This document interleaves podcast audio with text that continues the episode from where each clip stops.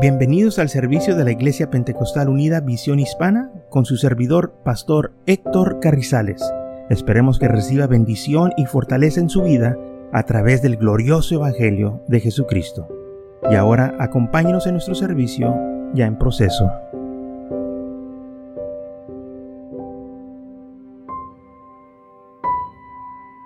Hebreos capítulo 12, versículo 24 dice así, y Jesús, el mediador del nuevo pacto, y la sangre rociada que habla mejor que la de Abel.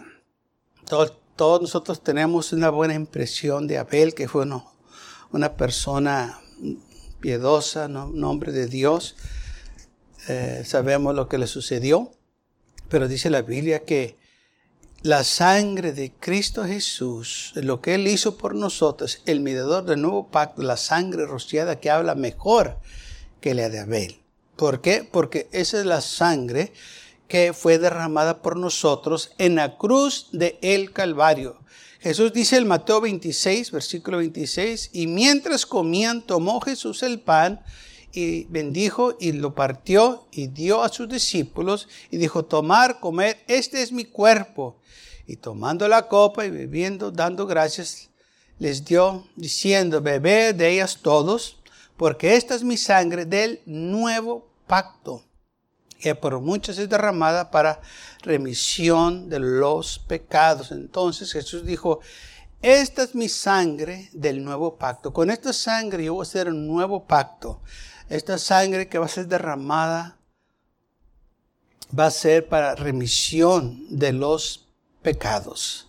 Entonces vemos que la sangre que Jesús derramó es la sangre que hizo posible que yo y usted tuviéramos estos privilegios del nuevo pacto. Que la sangre de Cristo Jesús es para remisión de los pecados. Y es lo que dice aquí. Es derramada para remisión de los pecados. No es para reprender el diablo es para remisión de los pecados. Yo sé que muchos dicen que la sangre de Cristo te reprende a Satanás. Pues se oye bien, se oye ¿verdad? que es bíblico, pero la Biblia no enseña eso. La Biblia dice que la sangre de Cristo es para remisión de los pecados. Solo la sangre de Cristo puede quitarnos los pecados. En Primera de los Corintios, capítulo 11, versículo 23, dice así, porque yo recibí del Señor lo que también os he enseñado, que el Señor Jesús, la noche que fue entregado, tomó pan. Y habiendo dado gracias, lo partió y dijo, tomar, comer esto, este es mi cuerpo que por vosotros es partido. Hacer esto en memoria de mí. Asimismo tomó la copa después de, haberla, eh, de haberse enseñado diciendo, esta copa es el nuevo pacto de mi sangre. Hacer esto todas las veces que la vivieres en memoria de mí. Recuerden, esta copa es el nuevo pacto en mi sangre. Esta es la sangre. Recuerden, cuando tomen la Santa Cena, lo que yo hice por ustedes. Háganlo en memoria de mí. Recuerden, no se olviden de la sangre. La sangre que yo he derramado por ustedes es para remisión de pecados. Es la que les da el nuevo pacto con mejores promesas. ¿Por qué? Porque ya no tenemos nosotros que venir año tras año a hacer sacrificios de sangre. Porque esos sacrificios que se hacían de los toros y los machos cabríos nunca podían quitar los pecados. Dice en Hebreos capítulo 9, versículo 11, pero estando ya Cristo presente, somos sacerdotes de los bienes venideros. Gloria a Dios por ello. Por el más amplio y más perfecto tabernáculo, no hecho de manos, es decir, no de esta creación. Y no por sangre de machos cabríos y de becerros, sino por su propia sangre, entró una vez para siempre en el lugar santísimo, habiendo obtenido eterna redención pero le tuvo obtener de redención para nosotros, no para Él. Él hizo todo esto para mí y para usted. Él derramó su sangre porque yo y usted estábamos bajo condenación. El pecado es algo muy serio. ¿Qué tan serio es el pecado? Pues tan serio que si hay pecado en su vida no puede ir al cielo, va a ser condenado. Por eso el Señor vino y derramó su sangre por nosotros, dio su vida para que yo y usted pudiéramos ser salvos. Solo la sangre de Cristo nos puede dar esa salvación.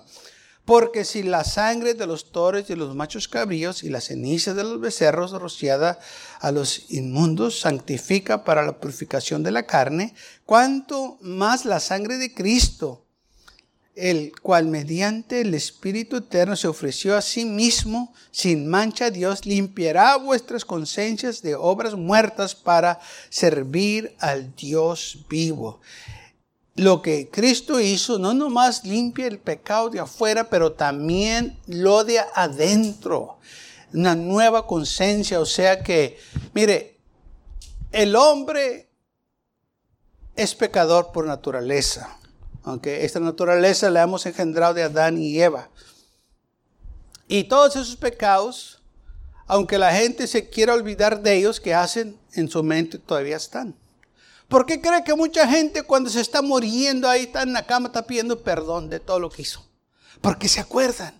No importa que hayan pasado mucho tiempo, todavía se acuerdan porque todavía ese pecado está ahí y se recuerden de todo eso y quieran hacer las cosas bien eh, antes de partir de este mundo y se reconcilien y piden perdón porque ya, ya saben que se están yendo.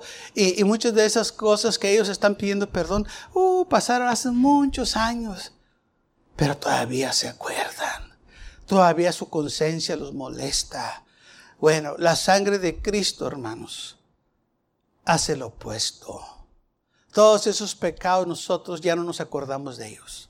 No tenemos que estar pidiéndole perdón a nadie cuando estamos, ahí en la cama. Podemos estar dándole gracias a Dios porque es bueno y grande y, por su misericordia, porque sabemos que ya todos esos pecados ya fueron perdonados, ya fueron quitados. Tenemos una conciencia limpia porque sabemos que el Señor ha hecho una obra en nuestras vidas y nos ha quitado todo. Y tenemos ahora una limpia conciencia. Sabemos, aleluya, que lo que el Señor hizo en nuestras vidas lo hizo hermano perfecto, lo hizo bien, que ya no hay más condenación para aquellos que están en Cristo Jesús. Ya no tenemos nosotros que estar hermanos con temor de la muerte o, o, qué vamos a hacer cuando llegue la muerte.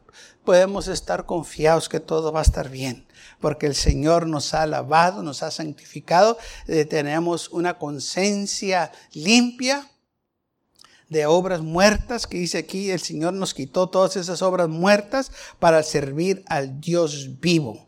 Y por eso usted y yo somos un pueblo bendecido y privilegiado, porque y esas cosas ya no nos están torturando.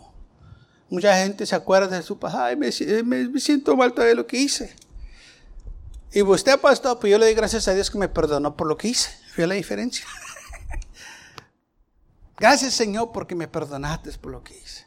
Y aquellos que no han venido al Señor todavía se sienten mal por lo que hicieron hace muchos años. Y aquellos que vinieron al Señor le dan gracias al Señor porque nos perdonó hace muchos años. Aleluya. Por eso la Biblia claramente dice, ya no hay más condenación. Así que por eso es mediador de un nuevo pacto.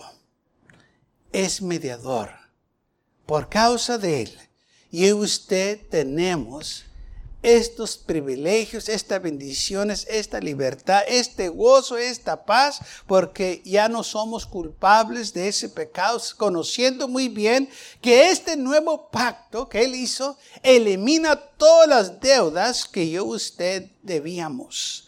Todo lo que usted debía o todo lo que usted hizo, aleluya, fue eliminado por este nuevo pacto si aceptamos lo que Jesucristo hizo por nosotros en la cruz del Calvario. Alguien diga gloria a Dios.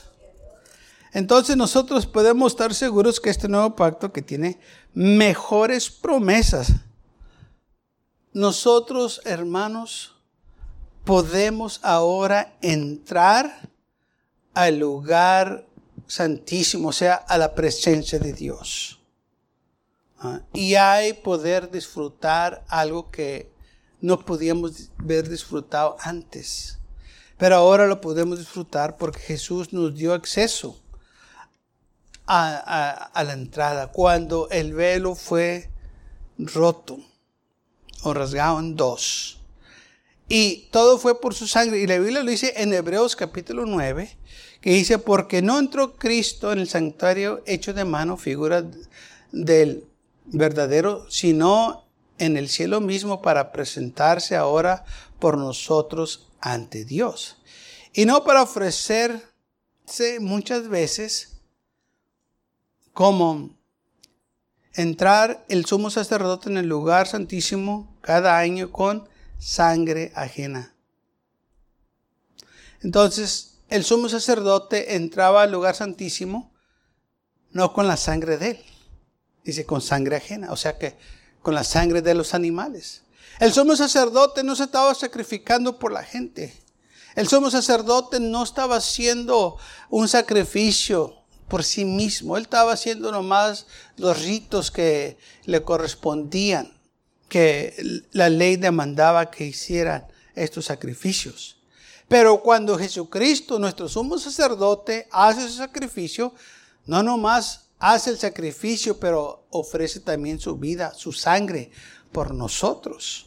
Por eso es el mediador de un mejor pacto. Amén. Y dice, de otra manera, él hubiese sido necesario perecer muchas veces desde el principio del mundo, pero ahora, en la comisión de los siglos, se presentó una vez para siempre por el sacrificio de sí mismo para quitar de en medio el pecado. O sea, con una vez que él hizo todo eso, que Él hizo esto, ya no tiene que hacerse otra vez. Una vez para siempre lo hizo. No tiene que repetirse este sacrificio. ¿Por qué no se tiene que repetir este sacrificio? Porque fue un sacrificio perfecto. Vamos a suponer que se haga otra vez. Ok, nomás suponer. ¿Qué se hiciera diferente? ¿Qué le puedes agregar a la perfección? Que es lo mejor, lo máximo, que ya no hay otro igual. Si se hiciera otra vez, ¿qué diferencia hubiera? Fuera todo igual, pues es perfecto. No le puedes agregar más a esa perfección. Si Dios es perfecto, ¿cómo quieres que se mejore? Él es perfecto. No tiene ni una falla. Nunca se equivoca. Nunca llega tarde. Todo el tiempo llega a tiempo. Todo lo que hace lo hace bien. Es perfecto. Entonces, si queremos que Dios se mejore, ¿cómo se va a mejorar? Es imposible. Porque Él es la perfección. Él es el todo. Así es lo mismo del sacrificio que Jesús. Ese sacrificio fue la perfección. No hubo nada mal, todo fue exactamente en la perfección.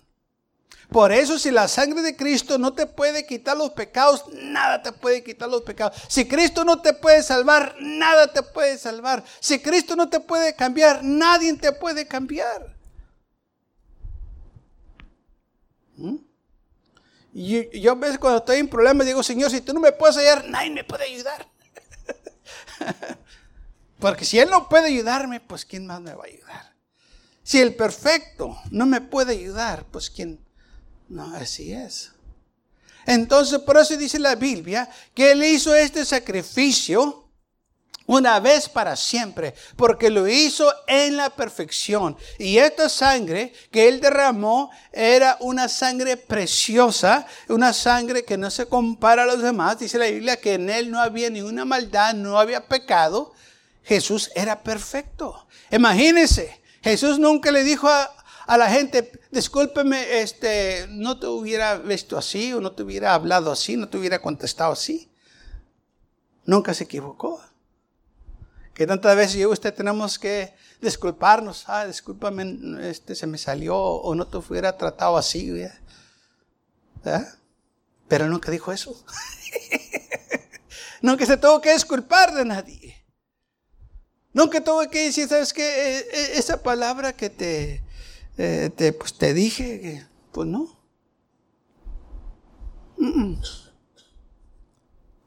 Gloria a Dios por ello. Pero no usó esa perfección Él para condenarnos. Usó esa perfección para salvarnos. Porque aún así, cuando Él podía haber condenado, no lo hizo.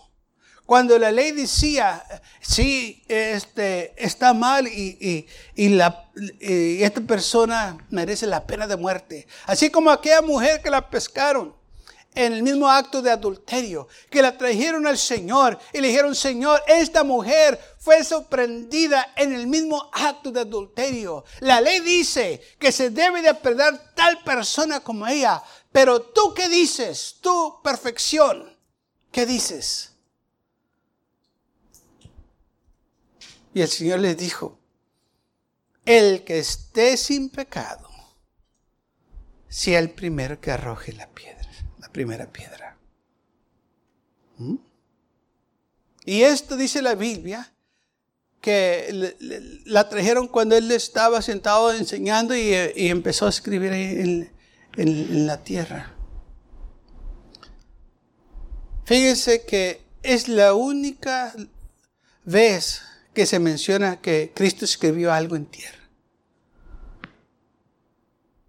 La otra vez que le, leemos algo así es en el Antiguo Testamento, donde dice la Biblia que Dios escribió los mandamientos, estos que están, que le enseñé. La Biblia dice específicamente, fueron escritos con el dedo de Dios. ¿Qué cree que Jesús estaba escribiendo? No adulterás, no matarás, no dirás falso testimonio. Y cuando ellos vieron todo eso, dice la Biblia que condenados por sus propias conciencias, se fueron y la dejaron ahí con él. Desde más grande hasta el menor. Y el Señor se, se postra y se dice, oye, mujer, los que te estaban acusando, ¿dónde están? No hay ninguno, Señor. Ni yo te condeno tampoco. Vete, pero no pesque más. La perfección no condena. La perfección nos salva. Y es lo que el Señor vino a hacer, a salvarnos. Por eso dice la Biblia que Él vino a salvar y a buscar todo aquello que se había perdido. Muchos usan la perfección de, no, pues es que Dios es perfecto y yo no puedo. No, no, la perfección no es para que te sientas mal, la perfección es para que te arrimes al Señor. Porque Él no te va a condenar, Él te va a salvar, Él te va a dar lo que necesitas. Y entonces dice la Biblia aquí que eh, eh, lo que Él hizo, este sacrificio, no, no se tiene que hacer muchas veces. Una vez fue lo suficiente. Amén. Y no entró con sangre ajena, sino entró con su propia sangre al lugar santísimo y ofreció ahí su sangre por nosotros, el mediador de un nuevo pacto. Él derramó su sangre para que yo y usted pudiéramos disfrutar ahora lo que tenemos. En Hebreos capítulo 10, versículo 1 dice, porque la ley teniendo la sombra de los bienes venideros, fíjese, la ley teniendo la sombra. O sea, la ley tenía eh, eh, este, bienes para nosotros. Decía, esto, va a esto es para aquellos que vienen después, que somos nosotros. No la imagen misma de las cosas nunca puede, por los mismos sacrificios que se ofrecían continuamente cada año, hacer perfectos a los que se acercaban. De otra manera cesarían de ofrecerse si los sacrificios de ellos que se hacían año tras año podían ser los perfectos, quitar eh, este, esas conciencias, uh, quitarle las conciencias eh, malas, entonces podían verse eh, este, deteniéndose y ya no, se ya no tenían que hacerse de nuevo, pero cada año se tenían que hacer. Dice aquí que tenían que este, hacerlo año tras año. Y año tras año se recordaban de esos pecados que ellos hacían. Y nunca podían limpiar sus conciencias. Porque si eso fuera sido, entonces una vez limpias las conciencias, pues ya no tenían que hacer más esos sacrificios, pero se tenían que hacer. Porque no podían quitarse esos pecados de sus conciencias. Y esto es algo que hace el sacrificio de Cristo Jesús, hermanos. Nos quita los pecados de nuestras conciencias. O sea, ya no sentemos condenación. Ahora somos libres en Cristo Jesús. Hay mucha gente que vivió una vida muy, muy es perdida en el mundo, una vida muy vil. Pero sabe, porque vinieron a Cristo Jesús y la sangre de Cristo Jesús los lavó de todo pecado, de toda maldad, quitó toda esa condenación. Ellos ahora pueden disfrutar una vida gozosa, sin condenación, sin sentirse mal del pecado, porque sabiendo que Cristo perdonó sus pecados, todos esos pecados quedaron bajo la sangre, fueron quitados.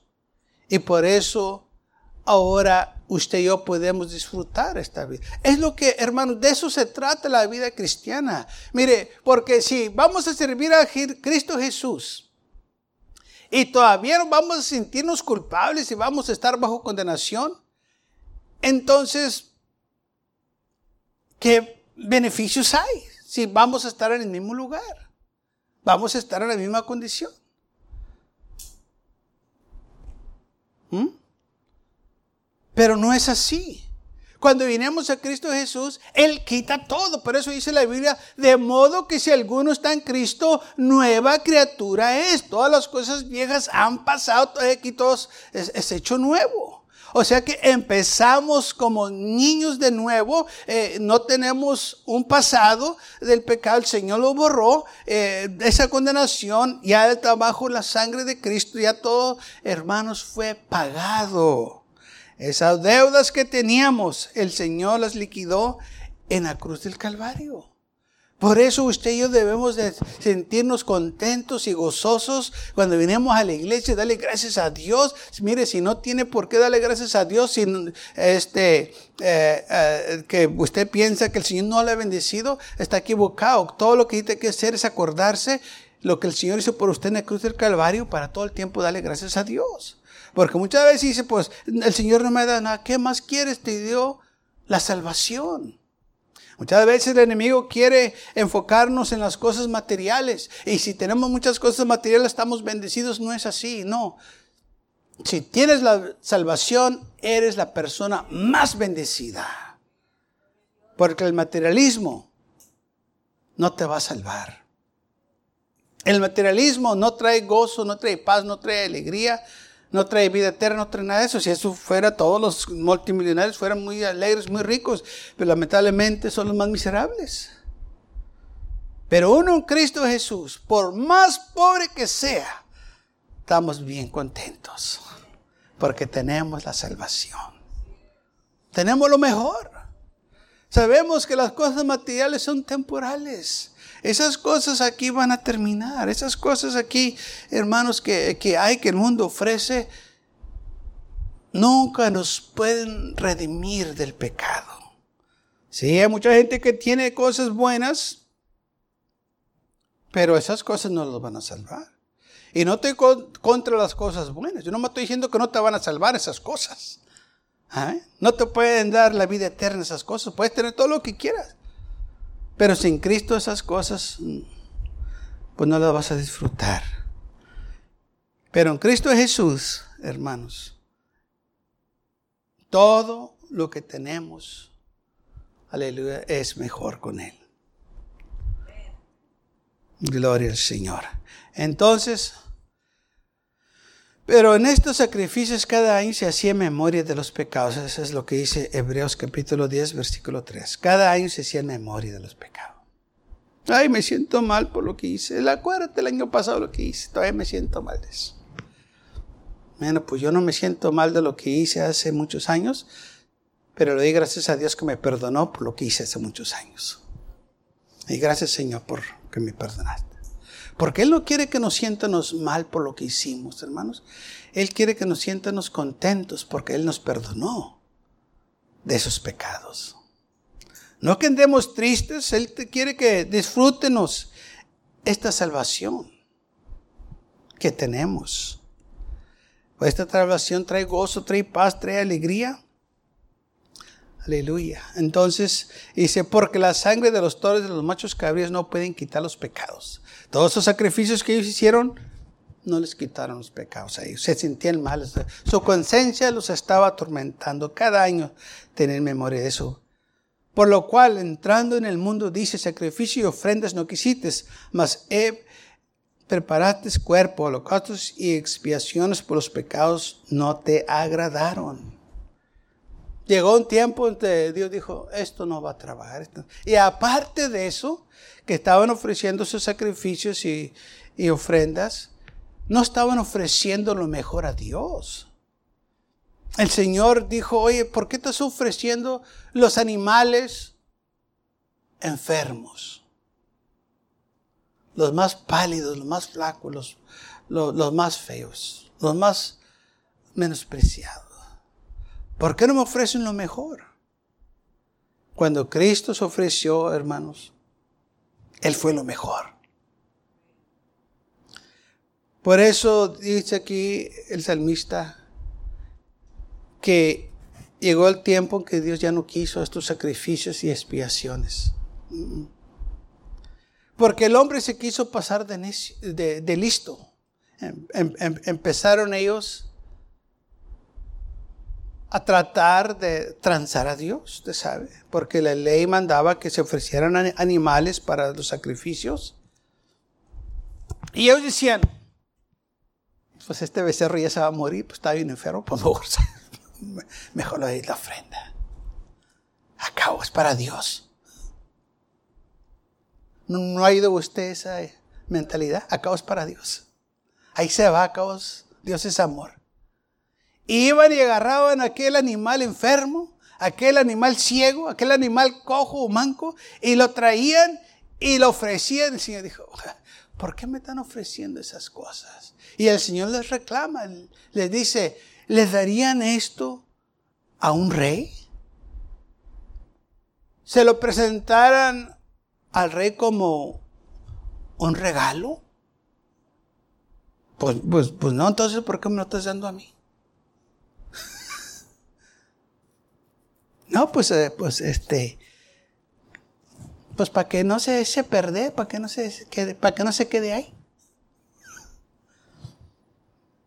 Pero el Señor, no, tráeme lo mejor.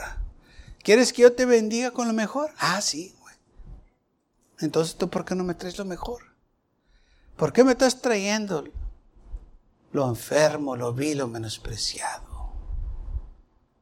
¿Por qué me estás trayendo lo peor. Y por eso todo esto tuvo que el Señor ponerle un alto, decir ya no más. Dice, cuando entró en el mundo, dice, sacrificio y ofrenda no quisiste, ya no. Mas me preparaste cuerpo, holocaustos y víctimas por el pecado no te agradaron. No, pues los animales que estaban ofreciendo la actitud que ellos tenían.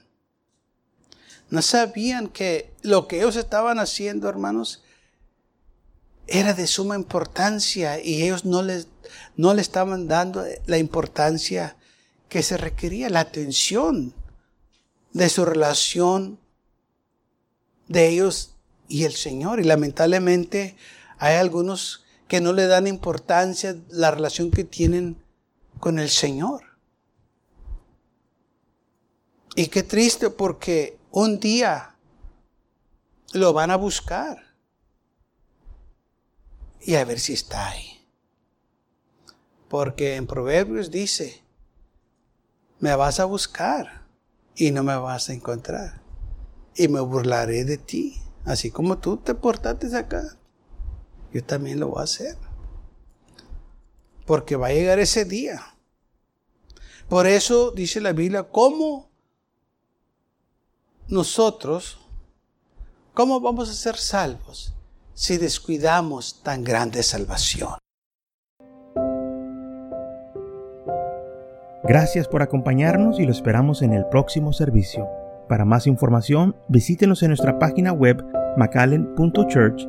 También le invitamos que nos visite nuestra iglesia que está ubicada en el 2418 Bowman Avenue con esquina calle 25 en McAllen, Texas 78501.